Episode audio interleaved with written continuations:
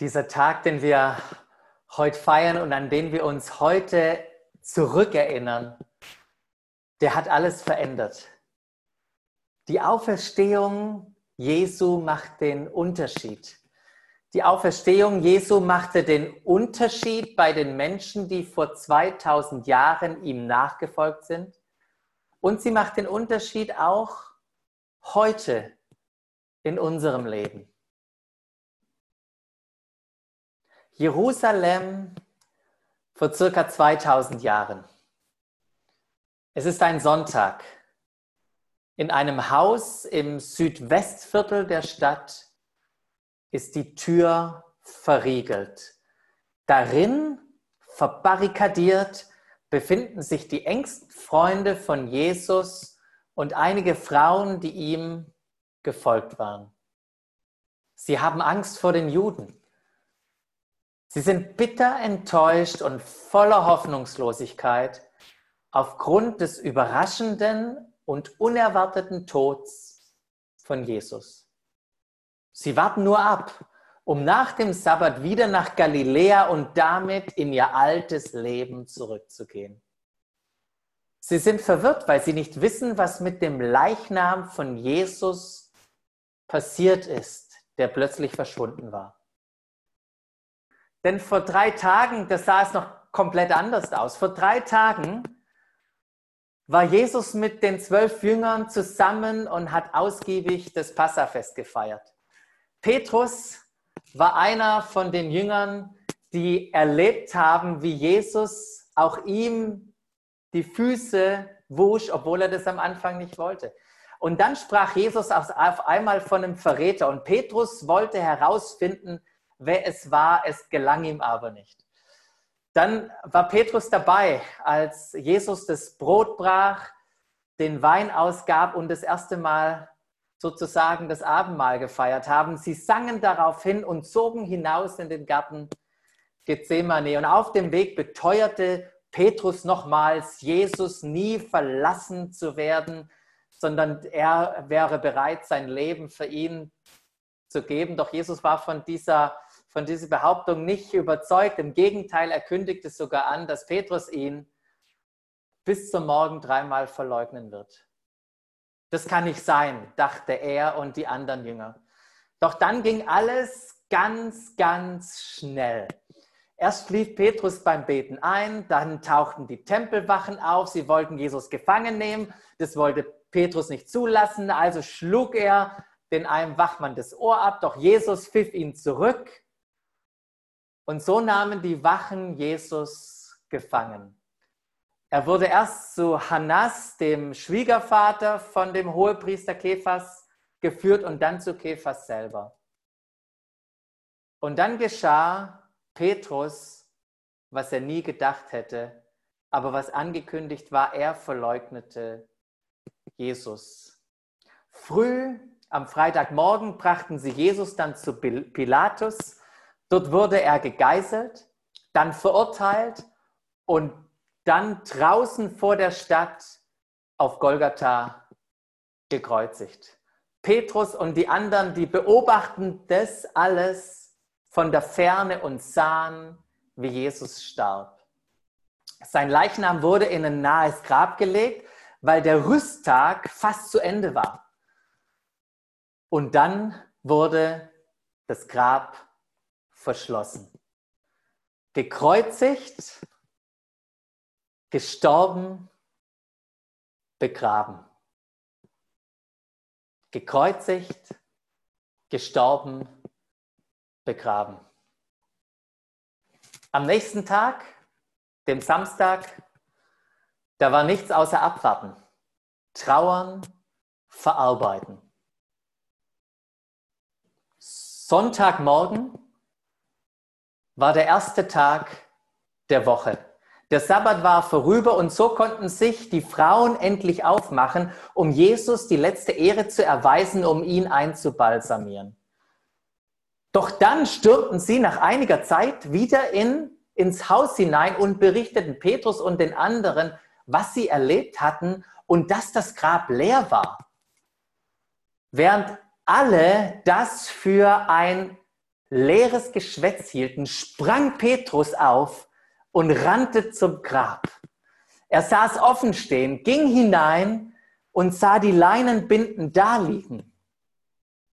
Doch ging voller Verwunderung und völlig schockiert wieder fort mit der Frage, wie konnte nur jemand den geschundenen Körper von Jesus stehlen?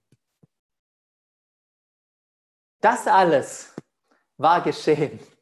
Und deshalb saß Petrus mit den anderen im verriegelten Haus verbarrikadiert, gekreuzigt, gestorben, begraben, geklaut. 50 Tage später, wir springen in die Zukunft von, diesem, von dieser Situation. Wieder war Jerusalem voller Menschen aufgrund eines Festes. Und die Jünger waren im selben Haus und erlebten an diesem Tag die Ausgießung des Heiligen Geistes. Die Menschen draußen hörten das und waren verwundert, verwirrt, manche empört und andere haben sich lustig gemacht über das, was sie da erlebt haben. Und daraufhin trat Petrus vor die Menge, erklärte ihnen, was passiert war und machte auf einmal diese erstaunliche Aussage und sagte, ja, diesen Jesus, von dem ich euch gerade berichtet habe, hat Gott auferweckt. Und wir alle hier sind Zeugen dafür. Was sagt Petrus hier an dieser Stelle? Er sagt, erstens, Jesus ist auferstanden und zweitens, wir alle hier sind Zeugen. Das Zweite, wir alle sind Zeugen, das konnte er natürlich kühn behaupten, weil durch die Erfüllung des Versprechens der Ausgießung des Heiligen Geistes jeder, der das erlebt hat, zum Zeugen wurde. Doch was machte Jesus so sicher, dass Jesus auferstanden war? War die Reihenfolge nicht gekreuzigt, gestorben, begraben, geklaut? Als Petrus mit den anderen, wir springen wieder zurück, 50 Tage zuvor, am Ostersonntag, im selben verriegelten Raum, völlig hoffnungslos und verwirrt saß, da trat auf einmal Jesus in ihre Mitte und grüßte sie mit den Worten, Friede sei mit euch. Dieser Moment, den Petrus hier erlebt hat, hat für Petrus alles verändert. Es ist wahr. Der Herr ist auferstanden, gekreuzigt, gestorben, begraben, auferstanden. Die Auferstehung machte den Unterschied. Doch wisst ihr was? Petrus war nicht der Einzige, bei dem die Auferstehung Jesu den Unterschied machte. Im ersten Korintherbrief listet uns Paulus auf, wer den auferstandenen Jesus alles gesehen hat. Und da heißt es, als der Auferstandene hat er sich zunächst Petrus gezeigt. Und Paulus schreibt es hier an die Korinther und die Korinther, die kannten Petrus persönlich. Doch der Auferstandene, der zeigte sich nicht nur Petrus, er zeigte sich dann dem ganzen Kreis der Zwölfen, heißt es da. Und das waren die, die diese gute Nachricht vom Auferstandenen verkündigt haben in Jerusalem, in Judäa, in Samaria bis an die Enden der Erde. Doch nicht nur das, heißt es hier in dem Vers, später zeigte er sich mehr als 500 von seinen Nachfolgern auf einmal. Einige sind inzwischen gestorben. Klar, äh, Paulus schreibt uns oder schreibt diesen Brief an die Korinther mindestens 20 Jahre nach dieser Erscheinung. Aber dann sagt er, aber die meisten leben noch. Und wisst ihr was, wenn ihr mir nicht glaubt, ihr könnt sie fragen. ihr Leben und ihr Handel, an ihnen wird sichtbar, dass die Auferstehung den Unterschied macht. Und dann heißt es weiter, danach zeigte er sich Jakobus. Jakobus, der Halbbruder von Jesus, der sich bisher aus allem rausgehalten hat. Nicht nur rausgehalten, er war sogar dagegen, dass Jesus durch die Gegend zog und das Wort Gottes verkündete und Menschen heilte. Dieser Wichtigtuer von großem Bruder. Doch dann war er plötzlich Teil der ersten Gemeinde. Er leitete sie sogar und starb später aufgrund seines Glaubens. Warum? Die Auferstehung machte auch in seinem Leben den Unterschied. Der Auferstandene zeigte sich dann allen Aposteln, lesen wir hier. Und als letzten von allem hat er sich auch mir gezeigt. Und hier redet Paulus von sich selber, von sich, der der brutalste Christenverfolger war. Doch nun wurde er zum glühendsten und leidenschaftlichsten Jesus-Nachfolger. Warum? Weil er eine Begegnung mit dem Auferstandenen hatte. Die Auferstehung machte den Unterschied. Wisst ihr, für hunderte Millionen Menschen macht die Auferstehung den Unterschied. Und die Auferstehung macht den Unterschied für dich. Und die Auferstehung macht den Unterschied für mich. Es ist vollbracht, hat Jesus am Karfreitag ausgerufen, bevor er starb. Er ist gestorben.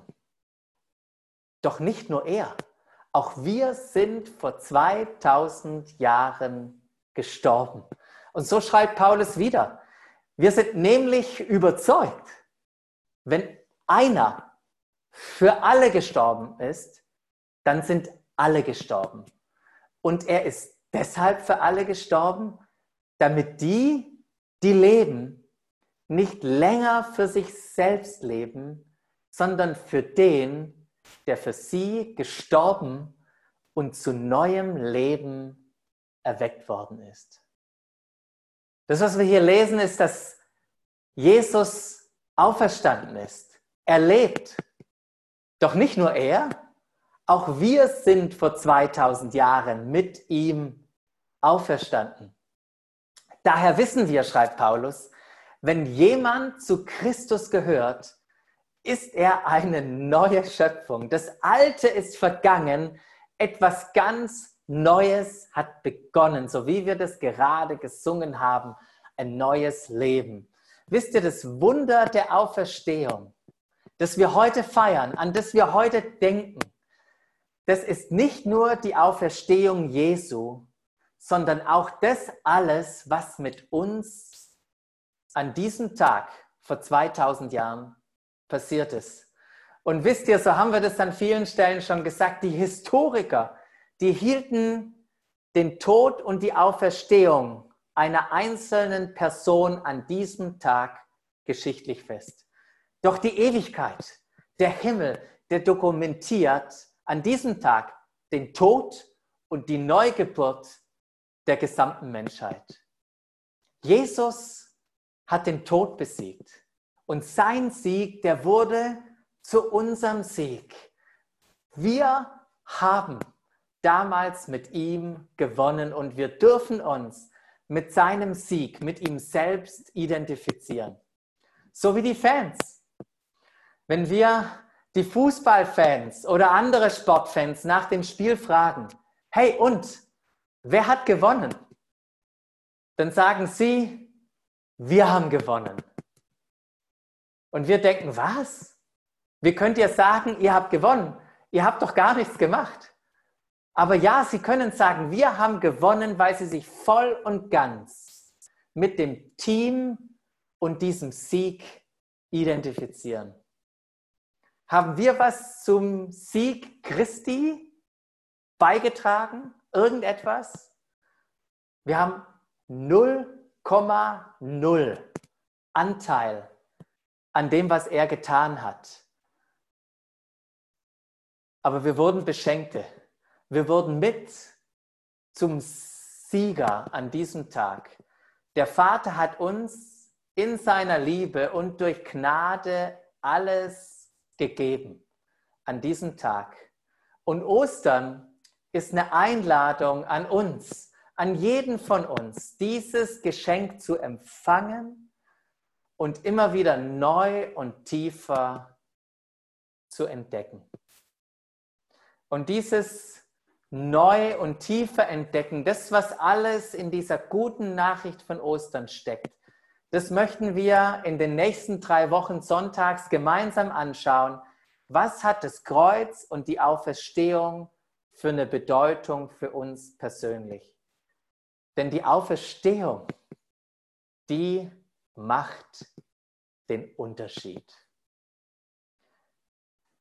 Welchen, welchen Unterschied macht die Auferstehung in deinem persönlichen Leben?